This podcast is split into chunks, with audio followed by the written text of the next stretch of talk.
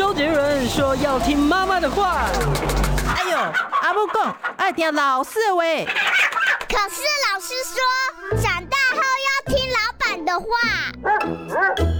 不管是谁，都要听医生的话。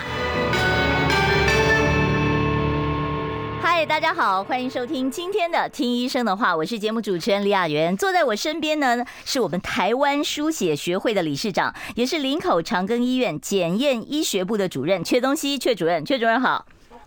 哎，主持人好，大家好。是主任，我今天请你来哦，就是要谈一谈捐血还有输血的这个安全问题。因为每一年我印象中好像过年前都是哦，大家就要赶快去要求拜托拜托，赶快捐血哦。是不是现在呃这个血库的库存情况已经到了安全的界值呢？呃，血库的库存状况啊，其实在大家很容易可以在台湾血液基金会的网站上面。就会看到当天的情况，当当天的状况，最新的状况就是红绿黄黄啊。那绿灯就是表示库存有七天以上的量，那就是就是比较安全的。那目前的状况，我刚刚看了一下哈，是在在黄灯，就是四到七天。所有的血型都在黄灯吗？对，所有的黄血型都都在黄灯，甚至在新竹捐血中心，它的 AB 型的红血球呢是在红灯。哦，那所以其实，在快进入年节前的这段时间哦，应该各地的捐血中心都在积极想要把这个库存量拉高哦，然后。各个医院里面，其实他们也会做一些小库存，哦，就也是这样，就是等于就是会有两个库存的位置。那这些这样子可以保证在过年的长假期这中间哈，不会有这个缺血的问题。是我查了一下，今年的缺血呃捐血月是一月八号到二月八号嘛，哦，那这一段时间，那为什么那个年节前就要这个把血量特别的冲高？是冬天特别少人捐血，还是因为过年特别少人捐血？呃。应该是说过年的时候大家都去放假了嘛，嗯，哦，不管是捐血人也放假了，那捐血中心的工作人员过年不开哦，工作工作人员也不可能全部所有时间所有时段都在做捐血业务嘛。那一方面，医院本身的医疗的量能也在过年期间也会降低，那所以需要的用血量应该也会比较少一点，嗯，所以可以在过年前哦把这个安全出血量拉高，就给大家过个好年。是我印象中，大家对民间习俗就是过年不进医院，不动手术啊。那是不是所有的手术都挤在年前，或者是年后第一个礼拜就开始一大堆？呃，有这样现象吗？您在大医院？应该是还不至于啦，因为。不过现在是各个医院所有的时间大概都很满 所以现在就开始真的有很多病患把手术推前了，就是了。对对对，是好，我现在就要开始要跟理事长讨论一下啊，也是我们阙东西阙主任啊，来讨论一下目前的一些这个对于捐血的一些限制。我知道捐血有年龄限制嘛，哦，我看了一下，好像说十七岁以上，六十五岁。呃，以下，但是每个人健康情况不太一样啊。那有的人到了哎七十岁，他还是哦几不会瓦脸哦，他活动力还非常好哦。如果他也愿意捐血，可不可以？有没有用专案要求捐血的情况？哦，这个在血液基金会，还有台湾有个捐血人运动协会，嗯，啊，台湾是一个啊热情很大家非常。热心帮助人的一个国度哈，所以我们捐血率是全世界最高。哦，我们捐血率全世界最高，全世界最高。所以我们，所以我们木木的血量真的是非常非常的充沛。啊，那但是你不能讲非常充沛，等一下没有人捐了啦。但是所谓充沛是没错，但是这个充沛事实上还是有这个时这个季节性啊，哦，或者是某一个区。每个区段时间也会有一些供供需平衡的问题啊，这虽然充沛，但是这种供需平衡本来就不容易拿捏了哈。嗯，那您刚刚提到那个年龄的部分呢，其实，在在早期我们开始已经觉得说好像用血量会不够的时候。就考就已经提到六十五岁以上到七十岁这个中间，应该要比照国外的经验哦。国外是七十啊？对他们国外经验，甚至有些国家是，你只要经过医师评估健康状况以不 OK OK 的话，也没有七十岁的限制。那我们是稍微注重捐血人的安全，所以我们目前是开放六十五到七十，这中间是要经过捐血血站有医师评估之后，一样是可以做捐血。哦，所以我这样理解一下啊，就是如果说你是六十五岁以下、十七岁以上哦，这个这个标准年龄值的人，你随便找一个捐血车，你都可以捐血。对。但是如果你是六十五到七十岁这个区间的人，你想要捐血，你必须要到捐血站去捐血，而且要经过医师的问诊才能够捐血。对。好，那那这个我就了解了哈。那我们就接着要问一下哦，这个呃，劝大家捐血哦，那大家就要问了，说那捐血对我有什么好处呢？哦，很多人都想说，捐血我让血液加速新陈代谢，会不会抗老回春？有这个功能吗？应呃，我们要实话讲哈，应该没有这么神奇的功能啊。我觉得捐血最大的好处就是这个这个自我满足。哦，觉得你心理层面的心理层面，你觉得有帮助到嗯别人，好，那大家互助，那这个这个是最大的满足点。哦，那至于说哦，这个促进新陈代谢啦，这个真的会有什么好处啊？应应该没有这样的这样，我们不能做这样的。这个偏颇的这样说明了。好，那我要问一下阙医师哦，那阙医师呢？我们通常印象中血液就是在你的身体里很封闭的状态下，不断不断的在循环嘛？啊，那这个血液它有没有一个凋零期啊？它会不会有一个自动的新陈代谢呢？哦，当然会啊，就是我们红血球。标准它它的寿命就是一百二十天嘛，嗯，它从骨髓制造出来，在你全身跑的时候，它的寿命就是一百二十天，嗯，好，那那我们用人工的方法把它存到血袋以后，嗯，那这个血袋在体外保存的状况下面，它可以保存目前也就是保存三十五天到四十二天，看不同的保存剂的差别。那目前我们台湾用的那个抗凝剂非保存剂，大部分都是属于那种保存三十五天的。哦，所以三十五天这批血液如果没有被用到，它就要报废了。对，那就叫过期血，那个就是报废了，就是报废了啊。好，那我们捐血的时候，这个手指不是都扎一下嘛？哦，然后叫我们滴到一个什么东西里面，那个是在查什么东西啊？就是查你的血色素是不是符合标准。嗯，因为我们所谓的捐血人要健康捐血人可以。总我们总不希望他为为了捐血，然后捐完血自己也贫血了嘛，哈。所以他第一个是看体重嘛，哦，男生要五十公斤，女生要四十五公斤以上，跟身高没关系吗？跟身高没关系，所以一八零五十公斤也可以捐。对，因为我们在算算血量的时候，大部分是看你的体重。哦，就是我们正常的血量在体重的十三分之一。嗯，好，所以身高没有在这里面。哦，那那算进去之后呢，这个这样这样子，除了体重算完以后，但是你体重看不出这个人到底有没有贫血嘛？嗯嗯。所以比较准的方法就是，哎，扎个扎个扎一滴血出来，直接当场第一测一下血色素是不是符合标准。嗯。好，那男生要十二以上，女生要啊男男生要十二以上，女生要十一。以上，嗯哦，要到十亿以上才能够捐血，对对对，是。那女生经期可以捐血吗？如果她这这这几天刚好来月经，然后这个捐血车开到学校门口了，说你要不要捐血，她可以捐吗？在在捐血人健康标准里面哦，是没有说经期就不能捐呐，嗯。啊，但是在经期的时候，如果有一些女性她的经期量比较大，或者是哦刚好那段时间比较长的，那她的血色素如果又刚好介于那个捐血人健康标准的边缘的，那有可能在经期的时候，他来做，哎，可能就第一关，刚刚那个滴血就过不了了，哦，就有就有这种可能性了。所以只要过得了就可以捐，对对，只要过得了就可以捐，因为并没有因为经期就不能捐血。嗯，是那那我们通常就是两次捐血中间要隔几个月呢？然后像我知道印象中好像女生都捐两百五，男生都捐五百嘛。那这个是就是每个人都一样吗？女生如果说我觉得我身强体壮，我可以自愿捐五百吗？当然可以啊。我们刚刚讲，如果女生，我们刚刚男生体重是用用那个五五十公斤，那女生四十五公斤。那如果女生哎她也是身强体壮，她也一样可以。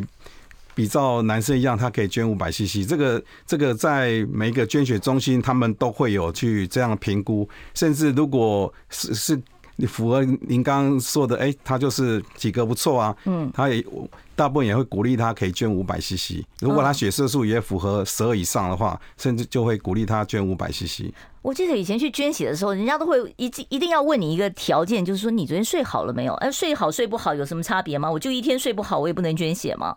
呃，这个睡好睡不好没有差，这差差别点是在于说哈，捐血的时候有些人就跟我们去医院抽血检查的时候，有人看到针头就会很紧张，嗯，哦，那那个我们叫晕针嘛，哈，晕针就是迷走神经过度过度反应，反应了，啊，迷走神经反射，嗯，那捐。捐血捐血的时候，那个针哦，那个那个针比一般抽血检查那个针还要再粗一点。嗯，好，那所以然后也会很痛嘛，然后又紧张，然后看你又讲，然后时间又 不敢捐血，时间又很长。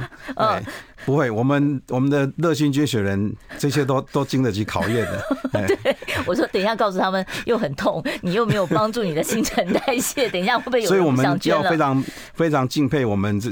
啊，所有这些热心捐血人，嗯，对啊，我以前还有同事啊捐百次被表扬的，是。那我想问啊，就是一年最多你可以捐几次？然后可以捐多少 CC 有没有限制？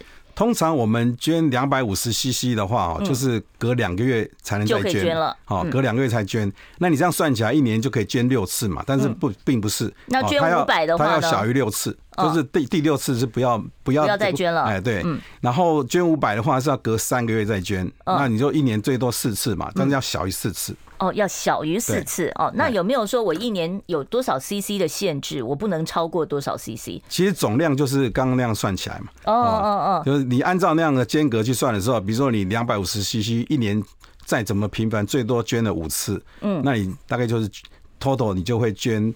一千两百五十 CC。嗯，好，我接着就要问到捐血的一些筛检的问题了。其实很多人去捐血哦，然后呢，受血人他会担心说，捐血给我的这个人他有没有传染病？他有没有 B 肝？他有没有艾滋？那这些都会替我们把关吗？捐血中心？当然，这个这个台湾是跟着全世界的脚步哈，我们很早就已经开始，除了用血清学去筛检这些抗抗体之外呢，因为只单纯筛抗体的话，空窗期还是会比较长嘛，哈，不管是 B 型肝炎、C 型肝炎或甚至艾滋病的传染，都机会会高一点。那现在已经用 PCR 方法了。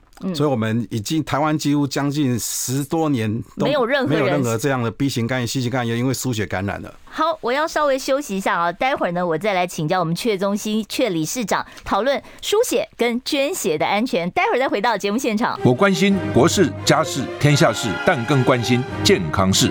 我是赵少康，推荐每天中午十二点在中广流行网、新闻网联播的《听医生的话》。我们邀请到的都是国内数一数二的医疗权威，给你一个小时满满的医疗资讯，让你健康一把抓。除了收听以外，还要到 YouTube 频道上订阅 I Care 爱健康，按赞、订阅、开启小铃铛，爱健康三支箭，一件不能少。我今天现场为大家邀请到的呢，是不管血检、尿检啊，还有头发检验等，都是专家的哦。台湾输血学会的理事长，现任理事长啊，也是林口长庚纪念医院检验医学部的主任阙宗熙阙医师，在我们节目中呢，跟我们解答有关于捐血还有输血的安全问题哦。其实刚才 YouTube 上有听众朋友在问说，如果爸妈可能要手术要用血，那我是子女，我替他存血，我把或者是我直接把我的血捐给他，然后。医师告诉我们说不行，好，理由再告诉大家一下。呃，先破题啊，这个是建议是不行的哈。那不行是在日本，日本是立法禁止近亲输血好，甚至他们为了要防止那个输血产生我们叫做。移植物排斥宿主反应，所以日本的血品是全部都辐照，用辐射照射完以后，把里面的白血球活性去掉以后，才去输给病人。嗯，那台湾目前我们是有条件、有一些状况的时候才去做辐射血。那近亲输血为什么近亲输血在日本叫禁止？那我们台湾我们在推广叫做不鼓励，或是尽量劝退。嗯，啊，因为近亲会有个问题哦，就是一般我们。我们身上都会有不同的组织抗原，嗯，那都这些抗原不一样，就我们免疫细胞是互相排斥不一样的，嗯，那输血其实广义而言是一个不吻合的移植，嗯，那我把捐血人把我的血输到病人身上，但是这个病人如果他免疫功能还正常的时候，对于这些外来的细胞哈，他会把它消除掉，嗯，所以这些外来的免疫细胞就可以融合了，就就不会。在这个病人身上造成伤害，嗯，可是如果那个病人刚好本身免疫功能已经比较差了，嗯，然后你输的这些血呢，其实比较有高活性的免疫细胞，那这些免疫细胞到他身上以后，就发现那个那个人身上的组织抗原跟他不一样，就会去攻击，这叫做免，这叫移植物排斥宿主反应。那近亲输血就会把这个机会增加。哦，一般一般我们输血这样子产生。我们叫 GVHD，就是移植物排斥宿主反应啊，这个机会很低，大概是百万分之一到二左右。嗯，可是，在日本过去的经验哦，就因为他们以前比较保守，他们也是觉得输血很严重啊，哦，近亲输血，然后也也比较有一个家庭感啊，所以他们就变成不知道，然后就就做了很多近亲输血，就是他们统计起来，他们输血产生移植物排斥宿主的这个比例哦。大概是全世界任何国家的十倍哦，好，所以他们后来做了一些研究以后，发现原来是这个问题，所以他们立法禁止，然后也做了辐照血以后才去做输注。那我们台湾也当然也知道这个问题，所以我们在如果有有要真的一定要去做近亲输血，然后我们怎么劝都不不同意他一定要做近亲输血的时候，最后一道防线呢，就是嗯捐完以后这个血呢去做辐射照射以后再去输注。但是通常如果成本就变高了，变高，而且没有时效性。然后再来，即使是近亲，我们也要做完所有这些安全的检验，包括血清学的检验啊、PCR 检验，确定这个血是没有感染疑虑的，才会做输注。那这个时间都会往后延。那如果会耽误病情，对，会耽误病情，就是没有他没有这个及时输注的这种效率。而且如果说你的家属是。比较重症，他的输血要比较频繁、比较大量。那你再多，你也没有那么多的亲属来做这么频繁的输血啊。嗯，来来捐血来供应到足够，最后还是会用到捐捐血中心提供比较安全的血。那所以其实没有必要。在做这么复杂的工作，这个第一个就是安全疑虑了哈。第二个就是时效性，时效性也不好嘛。那我就要问了，那既然说直系血亲不要捐，怕这个排斥反而会加重。那如果说是我自己存血，比方说我下个月要动手术了，我这个月就开始抽血，抽我自己的血备用，可以吗？可以，自己可以自己存血。这这这这在一般排程手术，就是不是那种紧急手术的啊，像那个口腔应付科啊，还有整形科的，他们如果有一些手术，可能预估这个失血量会稍微多一点的，就会做这种叫做自体输血。嗯，好，那自体输血的做法通常就是我们叫三七三七啊，就是什么叫三七三七啊？就是手术前三个礼拜开始做这个存血，哎，就没有先开始给你吃铁剂。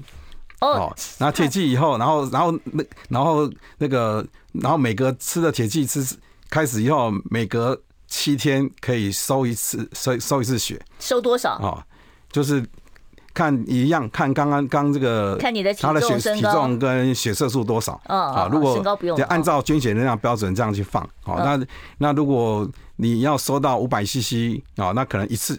那如果体重够，那一次血色素也没问题，就一次就收五百，那这样一次就好了。啊，那如果这个血色素不是很足够，然后也是比较瘦弱的，他可能就是收两百五十。那如果他要准备除五百的话，他就要收两次。哦，哎，然后这样的收血呢，要在手术前三天就不要再收了。啊，然后这个，然后接着术后呢，也要再吃七天的铁剂，让他。再补回来，对对对，好好麻烦哦，就会比较麻烦一点。但是的确是可以这样子，的确自体输血是是最安全的血品，因为那就是你自己的血。那但是有一个问题了，就是说，那很多人想说，我自体捐血，我自己用我自己的血，那很便宜吧？会吗？呃，会比我用别人的血还还贵吗？不会吧？呃，不会比较贵，因为这些都是有健保给付。因为刚刚讲的，当然血液本身不用钱。医美的那种捐血也有健保给付啊？呃。要要回去查一下，这个应该也应该是不，如果是医美，他是收自费的话，就不能带着健保。哦，对，所以那那那个他协议就得另外买了嘛，对不对？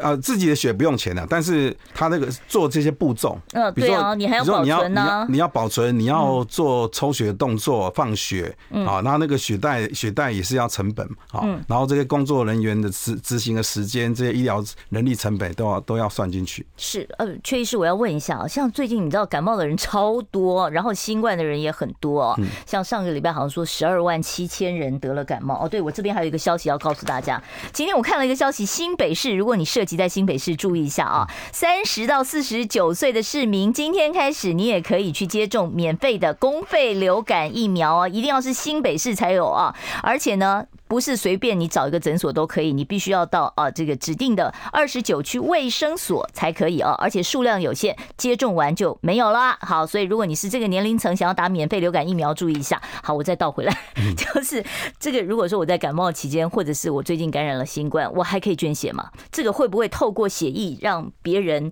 接受我血的人他也感冒了？呃，我们对。捐血人的标准哈，他们大部分都会列列的比较严格啦。嗯，哦，虽然在那个捐血人健康标准里面，并没有特别去讲说什么不可以感冒，感感冒就不能收集啊什么。嗯，但是如果你的你是在发烧或者有一些不舒服的症状，通常大概就会就会被排除了。是，好，我这边呢要先稍微休息一下啊，待会儿呢我会继续来跟我们今天请到的专家，林口长庚医院检验医学部的主任阙宗熙阙医师来讨论输血。想健康怎么这么难？想要健康一点都不难哦，现在就打开 YouTube 搜寻爱健康。看到红色的“爱健康”就是我们的频道哦，马上按下订阅，并且打开小铃铛，就能医疗保健资讯一把抓。想要健康生活，真的一点都不难，还等什么呢？爱健康的你，现在就打开 YouTube 订阅“爱健康”。今天呢，听医生的话节目啊，邀请到的是呃林口长庚医院检验医学部的主任阙宗熙阙医师哦，他同时也是台湾输血协会的理事长哦。今天跟我们讨论的话题就是捐血跟输血的安全问题哦。其实刚才已经告诉我们很多我们过去都不太注意到的一些观念。呃，刚才有听众朋友在问了一个问题，我刚才问说这个捐血有没有帮助我的新陈代谢？你说没有，那现在问了就是刚才那个听众在问说那。没有帮助的话，那会不会伤身呢？反过来讲，会不会伤害我的身体？呃，我们都很注意这个问题啦哈，所以为什么要捐血人在这个捐血之前要验血色素？嗯，好，那如果血色素够，才会去帮他捐血。那当然可以想哦，就是你的血色素如果有十二，那你捐五百 CC 以后，你的血色素会掉多少？哦，大概是掉，如果你捐五百哈，捐五捐五百的话。会大概会会下降一嘛，哈，嗯，血色素会下降一，对对对，好，那下降一，那你十二掉到十一啊，其实我们十一对你整个这个全身组织的供氧啊，什么在自然的这种氧气分压，这种只要正常的呼吸，这样带氧量供应你的所全身组织是没有问题的。那什么时候我可以把这个百一给它补回来呢？大概要多久时间可以补回来？这个就跟我们讲刚刚讲那个红血球你再生的速率是有关系的哈。当然，越年轻的，正常一般来讲，呃，有没有研究过？没有，我不太记得这个数字了哈。嗯，这个那那几个月总补得回来了吧？两个月，因为你刚才说就是，如果说你你捐了两百五十 CC 的话，你要隔两个月再捐嘛。所以呢换句话说，两个月应该补得回来了。是。好，那另外我要问一下了啊，现在捐血还很复杂，以前我们就捐全血，那现在好像还可以捐我单捐血小板，或者是哦单捐白血球。那像这种捐血的话，是不是我在那个捐血车上要躺很久呢？对啊，这样这样的捐血人是更这个升级版的捐血人，他是非常有爱心的。嗯，好，我们大家知道，我们现在有偶尔会听到这个什么血荒啊，大部分都是指的红血球不够。嗯，哦，然后就会在电视上啊，媒体上拜托来捐血。可是真正医院每天哦，甚至每周哦，有有时候是频繁，有一段时间频繁是每天都在不够的是血小板。嗯，好，那个因为血小板是凝血用的嘛，对，来帮助止血用的嘛。那这种这个血小板因为来源非常有限，都固定啊一些比较。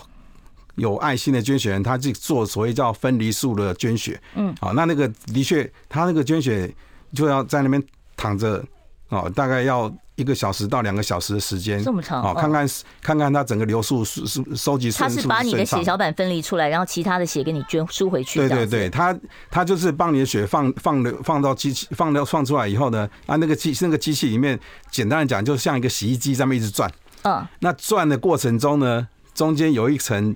啊，上面是血浆，下面是红血球，那中间那层就是血小板跟白血球，那它会把中间那层吸走，嗯，那血浆跟红血球再回去给输回去给这个捐血人。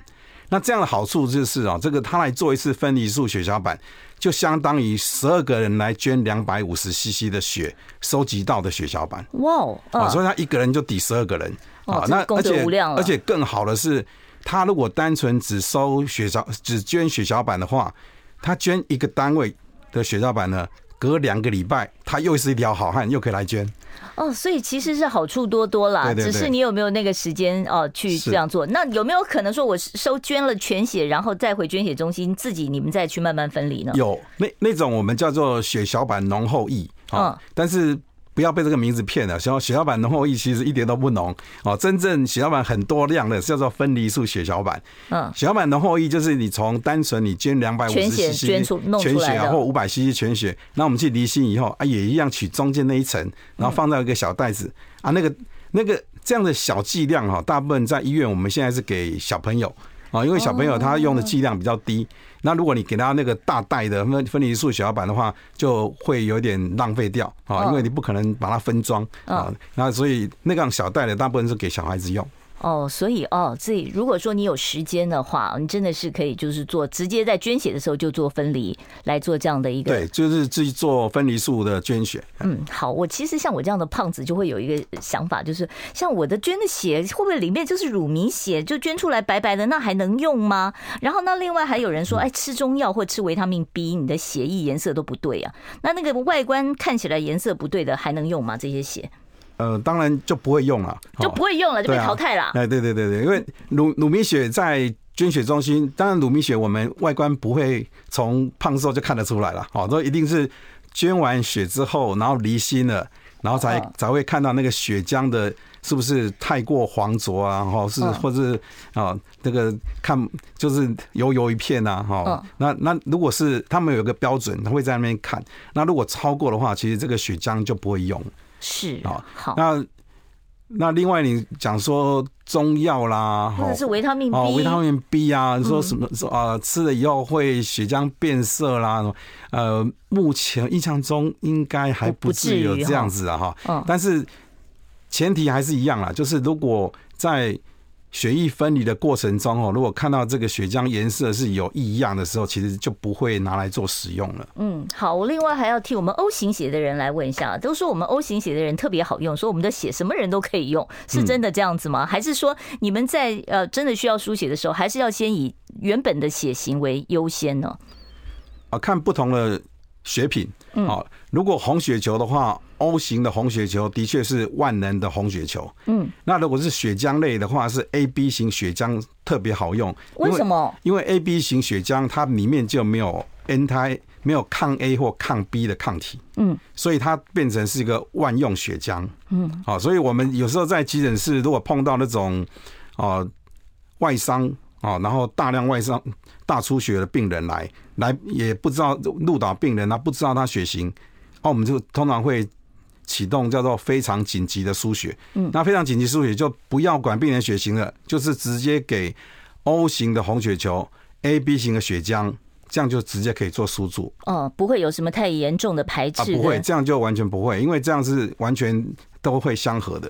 是好，我现在时间呢已经快要十二点三十八分。其实你看我这边两大张的问题，我还有好多问题要请教理事长，但是我可能没有时间哦。没关系，我待会儿会开放现场的扣印专线啊。我们现场电话是零二二五零九九九三三零二二五零九九九三三。听众朋友，你如果有任何有关于捐血输血方面的疑问，或者是呢你有一些在医学检验方面你不了解的事情，包括了呃尿液检查啦哦，或者是血液检查啊，或者是你在你的那个健健检报告里面看到那个数据红红的，但你不知道是什么，你都可以来询问我们今天的来宾阙宗熙阙医师。我关心国事、家事、天下事，但更关心健康事。我是赵少康，推荐每天中午十二点在中广流行网、新闻网联播的《听医生的话》。我们邀请到的都是国内数一数二的医疗权威，给你一个小时满满的医疗资讯，让你健康一把抓。除了收听以外，还要到 YouTube 频道上订阅 I Care 爱健康，按赞、订阅、开启小铃铛，爱健康三支箭，一件不能少。好。我们今天呢，现场为大家邀请到的是台湾输血协学会的理事长，也是林口长庚医院检验医学部的主任阙宗熙阙主任，在我们节目当中哦。好，我们现在呢，开放现场 call in 专线零二二五零九九九三三，麻烦主任戴一下耳机，零二二五零九九九三三啊，有输血捐血方面的问题，或者是有一些什么尿检血检方面的问题，专家在此啊，欢迎大家打电话来询问。我们接第一位听众朋友电话，你好，请说。呃，雅妍姐好哈，哎，阙医师好，我那个我有心脏病，小时候开过刀，那我每次要捐血，他们都不让我捐。嗯，好，那这个是第一个题目，还还问昨天的那个昨天的那个医生在是是那个那个医生，因为我中途才听的，他他是在哪个医院？好，呃，昨天是哦，等等等，那那没关系，您先不要挂断电话，等一下我请佳慈来回答您，好不好？啊好好，好，那这个有心脏病史就不能捐血吗？有这个规定吗？啊，要看一下你小时候开刀的是什么样的心脏病，然后开的是什么刀啦。嗯，好，然后在在开完刀术后之后，还目前追踪还有没有什么问题？嗯，这个才是比较是重点。好，到应该不至于说呃。那个，他他可能是站在比较顾虑你的安全的部分，所以只要有疑虑，他就劝你不要捐血了。嗯嗯嗯，我们就是要以捐血人本身的这个健康作为最优先的考虑哦。如果说他认为也许是您的现在的这个血液的这个血红素的这个数值不够哦，所以可能呢才会阻挡您捐血哦。好，我们持续开放现场 call in 专线，呃，零二二五零九九九三三，下一位听众朋友你好，请说。你好，我想请问一下，就是我想捐血，可是我不知道我的血型，这样子可以捐吗？哦，不知道血型可以捐血吗？哦，可以啊，可以啊，因为我们在你捐完血之后，他就他会做检验，嗯。那那那个那个不知道血型一样可以捐，哎，你只要合乎健康捐血人的标准就可以了。是，那我想问一下，那捐血，我捐完血之后，他会不会给告诉我一个通知？会不会寄一个通知告诉我说你的血型是什么？或者是说，如果说我今天在不知道我有传染病，我鼻肝等等啊，然后我去捐血了，那他们会把我有这个呃带源的这个情况告诉我吗？会另外通知吗？呃，目前其实。啊，那个血型的报告会会给捐血人，会给捐血人。那那那些筛检的结果哈，目前是不会给了哈。但只只是说，应该要提醒就医啊。你的血如果有被用掉的话，像那个捐血人也会会收到说，哎，你的你的爱心捐血已经被用用掉了哈。那那这样子是的确是怕会有一些啊担心。然后用这个用这个用这个捐血的方式去做检健检，但是其实台湾的民众哦，目前为止很少做这样的行为了哈，因为大家都知道说这个这个这个这样是不好的哈，所以大部分都不会这样做了。好，刚才佳慈告诉我说，刚才打电话那位听众朋友哦，这个电话线断了，没关系，我告诉您，昨天我们谈的是疝气啊，请到的是台北医学大学附设医院一般外科的主任啊，呃，一般外科的主治医师，同时也是体重管理中心的主任徐伟俊徐医师哦。所以如果说您要去求诊的话呢，我把这个资料再补充告诉您哦。好，我们现场持续在接听下一位听众朋友电话，你好，请说。你好，请说。Hello，你是轮到您喽，可以开始讲喽。好，那我们没有办法哦，没有办法接到他的电话，那我们再接下一位听众朋友。你好，请说。嗯、呃，我有好多次都去捐血中心想要捐血，可是那个每次要刺那个手滴血的时候，他们都说我不能捐。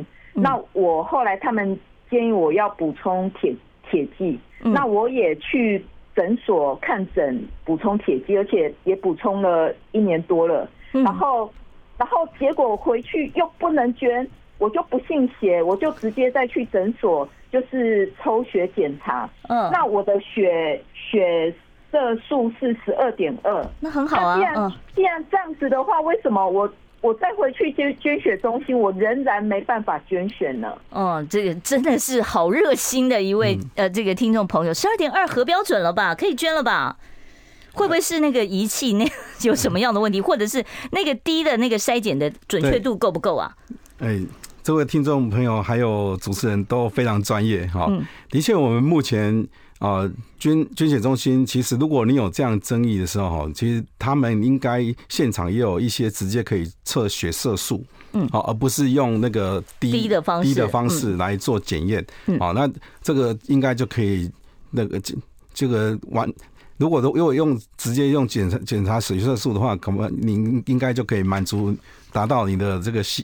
热心捐血救人的心愿了哈，但是但是除了血色素以外，也可能要看一下说是不是他还有一些啊劝你缓捐的其他原因呢？嗯，那也许不是单纯只有血色素没有过的问题。那如果说像这个情况哈，我是觉得他是不是可以到有医生驻诊的捐血中心去，然后由医师来一个问诊，才能够做一个比较明确的了解呢？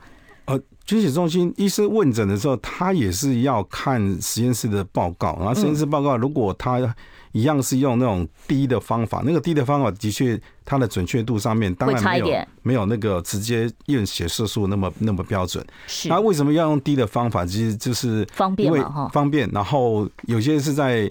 啊，捐血站啊，那种比较不是在固定点的哈，那个你要带着仪器出去，的确是会有一些麻烦，困难。嗯，好，我们接下一位听众朋友电话。你好，请说。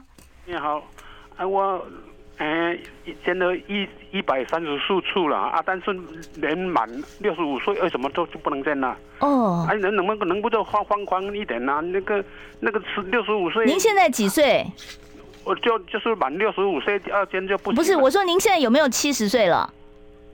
有啊，哦，有七十岁了，那恐怕真的不行了哈。哦，对对，就一百三十四次哎，要拍拍手，真的要跟跟你跟你拍拍手。不过目前哈，我们还是比较注重捐血人的健康了哈，所以七十岁以上的长者，目前我们还没有，还是还没有开放。但是六十五到七十是还会经过评估以后还会接受。那七十以上目前是还没有开放。嗯，好，那请问这边有 YouTube 上有人在问说，请问医生少子化以后会不会让缺血的情况更加严重？哦，这当然一定会啊，因为哦，少子化，你们有想那么远的？有啊，有啊，有啊，哎，这个血液基金会都做过调查哈，那个少子化以后，当然呃，能够来捐血的，我们叫做第一滴血哈，就是最新鲜的捐血人，首捐首捐族，哎，这手捐族的。的基基本数就已经减少了嘛，嗯，那再加上少子化以后，大家都，呃，大家都喜比较秀苗苗哈，所以有那个手捐族的意愿上面啊，比起前几代的人，他那个那个手捐。愿意捐血的那个捐首捐的比例啊，愿意捐血的比例实际上也比较低一点。嗯，所以除了总数以外，还有比例的低啊，就证明造成新的捐血人的人数会下降。是，其实刚才其实呃，阙主任已经跟我们讲过了，说其实捐血你大概两三个月的时间，你就可以补回来了，不用太担心的哦。好，他说呃，好，我我先把这个题目念完哦，外面再跟我画圈圈，待会儿我再回答。他说，请问医师，我每次捐完血都会昏睡半天啊，有没有可以夜间滴呃捐血的地方哦？那这这样子失眠的我可以去补眠，待会儿我再回答。想健康怎么这么难？想要健康一点都不难哦！现在就打开 YouTube，搜寻“爱健康”，看到红色的“爱健康”就是我们的频道哦。马上按下订阅，并且打开小铃铛，就能医疗保健资讯一把抓。想要健康生活，真的一点都不难，还等什么呢？爱健康的你，现在就打开 YouTube 订阅“爱健康”。今天现场呢，跟大家聊的话题是有关于捐血跟输血的安全问题。为大家邀请到的是台湾输血学会的理事长，也是林口长庚医院检验医学部的主任阙宗熙阙医师，在我们节目中哦。待会儿呢，我会开放继续开放我们的现场专线零二二五零九九九三三零二二五零九九九三三哦。如果说你有相关的问题，都欢迎你啊打电话来询问。当然，在血检、尿检方面哦，阙主任都是专家。其实主任，我一直想问一个问题，刚才。我在我的题目，我没时间问，我现在赶快补一下啊！就是输错血型到底会怎么样啊？像有的时候紧急状况，我没办法验血呀。您刚才讲说可以用 O 型跟 AB 型的哦，那这个急性溶血性输血反应是什么？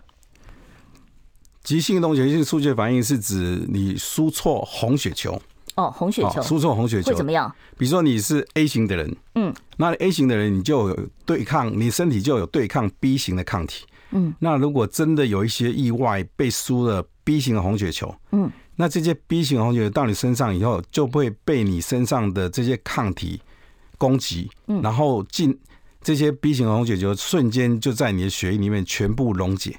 好，那溶解就破掉，全部都破掉。嗯，那破掉以后，里面有这个大分子，这个叫血色素，这个蛋白质，嗯，就会整个充满你的血液，那流到肾脏以后，就会造成肾脏塞住，然后。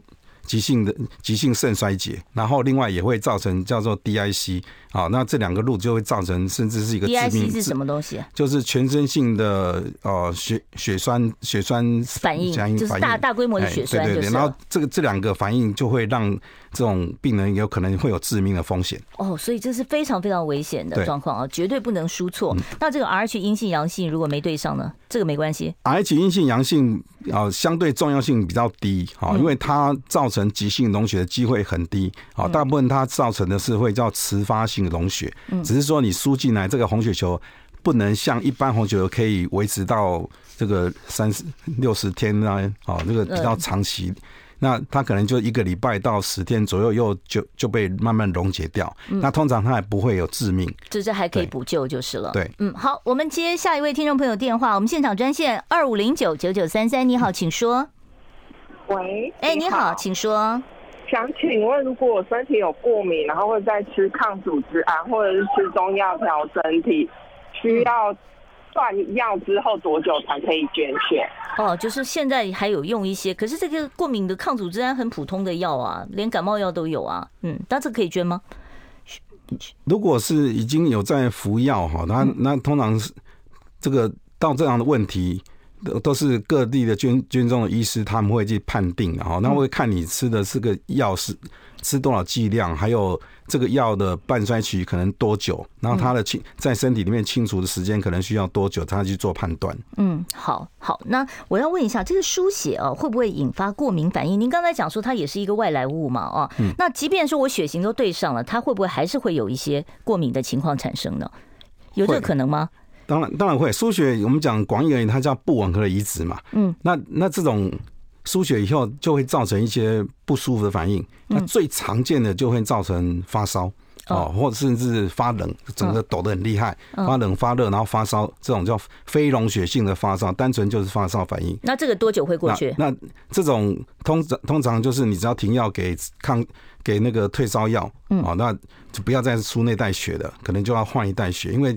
你对其中一袋血有这种反应，那对另外一代可不见得有，这个是目前是没办法预测的。嗯，好，然后那个另外叫过敏反应，过敏反应指的是说你输了这个血以后，有时候会会全身起疹子，然后痒啊，起疹子啊，然后那个那痒的很厉害啊，甚至甚至会造成那个支气管痉挛，然后就收缩，然后叫过敏性休克，那这也会有啊，这种这种就叫。就从轻的到厉害的过敏反应这样子。哦，所以这个只能在，因为你没有办法预先知道会不会过敏，然后一旦发生了以后，你就赶快要做医疗处理这样。做医疗处理，那当然换一代血。输血的过敏反应还有很多种哈，那最常见就这两大类，那还有一些会造成喘的，好，其他各种不同的输血反应。那个所以只要输血，任何输血反应发生的时候，大概输血过程中，护理护理师啊或医师一定会会会。特别注意这些状况。那只要任何输血反应发生，第一件事情就是完全停止输血，然后开始处理这些并发症的问题。嗯，然后再来检讨说还要不要再输血。如果真的要的时候，要怎么样去再找一道比较适合的血给这个病人。那如果是自体就都没有这些问题了，对不对？哎，自体的确就这些问题都没有。好，我们接下一位听众朋友电话。你好，请说。喂，你好。是。如果我那个血没有说很红哎，都。像那个葡萄啊，再红一点，比像那猪血那样，没有说一般人很红，而且就丑丑的，就丑丑的啊，那种是正常的吗？啊，可是我的那个三酸甘油脂跟胆固醇都正常哎。哦，他自己觉得他的血看起来好像不太，看起来不看外观看起来不太正常这样子。哦，嗯，这这样用外观来看哦，太主观了，我也看不准。哦，建议不那个最好还是要做检查，做检验那个数值才才是一个比较标准的判断。嗯，是。刚才我们跟阙医师讨论到说，其实输血有的时候会有一些过敏反应嘛，哦，那这个过敏反应它都是在第一时间就发生吗？还是说它有可能隔几天哎突然出现了？呃。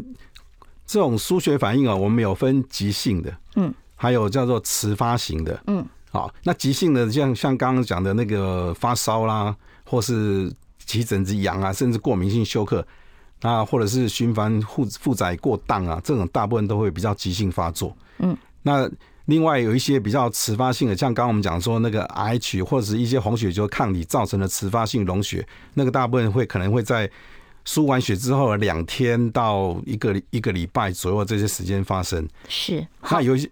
嗯，那有一些比较厉害的，像刚刚讲我们那个移植物排斥宿主，嗯，那个比在临床上比较难去发现，就是因为它的发生时间可能也许隔了三个礼拜，甚至隔了将近两个月之后才发现，哎，全身莫名其妙起疹起疹子，或者是全身的黏膜溃烂啊，甚至器官衰竭啊，那这种在回推的时候才想到说，哎，可能是不是跟输血有关系？嗯，啊，那这种机会因为发生率很低，然后又是在隔了这么久之后才发生，所以常常会被忽略掉。忽略掉。对，是好。我想呢，今天那个最后一个问题，我们就是啊，呃，YouTube 上的听众在问的：抽血检查体脂肪二十三个月后变二十六了，体重没变化啊？那体脂肪这么短时间内变那么大啊？这可能原因，我需不需要再去验一次呢？啊，我不晓得观众朋友您讲的体脂肪是。应该不是抽血检查了哈，如果抽血检查的其实那个应该会想说你测的是三酸甘油脂啊，或者是什么胆固醇啊，那个体脂肪应该是你要么要么是很简单夹一下肉啊，或者是那那种检验，所以可能还要做进一步的检查了哦。